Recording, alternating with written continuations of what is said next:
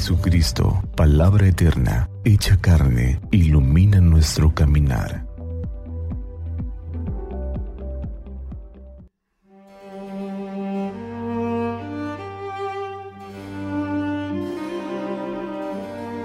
Miércoles 2 de marzo, miércoles de ceniza del año 2022.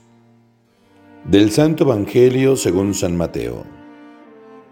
En aquel tiempo Jesús dijo a sus discípulos, Tengan cuidado de no practicar sus obras de piedad delante de los hombres para que los vean.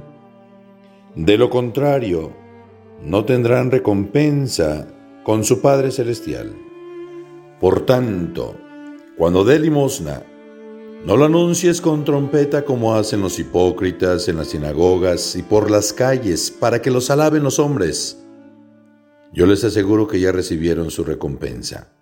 En cambio, cuando tú des limosna, que no sepa tu mano izquierda lo que hace la derecha, para que tu limosna quede en secreto y tu Padre que ve lo secreto te recompensará.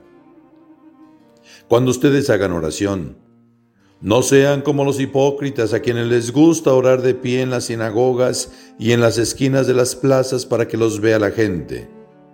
Yo les aseguro que ya recibieron su recompensa. Tú en cambio, cuando vayas a orar, entra en tu cuarto, cierra la puerta y ora ante tu Padre que está allí, en lo secreto, y tu Padre que ve lo secreto, te recompensará. Cuando ustedes ayunen, no pongan cara triste como esos hipócritas que descuidan la apariencia de su rostro para que la gente note que están ayunando. Yo les aseguro que ya recibieron su recompensa. Tú, en cambio, cuando ayunes, perfúmate la cabeza, lávate la cara, para que no sepa la gente que estás ayunando, sino tu Padre que está en lo secreto. Y tu Padre que ve lo secreto, te recompensará. Palabra del Señor. Gloria a ti, Señor Jesús. Comienza la cuaresma con el gesto bíblico de la ceniza, gesto que se presenta como el inicio de un itinerario, reconocer que somos polvo, somos humus, somos frágiles. Se trata de bajar el orgullo, de enderezar caminos y quitar piedras. Los predicadores prácticos enseñan que se debe ayunar de morder al prójimo, de horas de televisión y de gustos que no nos llevan a nada. Tiempo de orar, de escuchar a Dios en su palabra, devorando diariamente una página del Evangelio y abriéndole más espacio a nuestro corazón.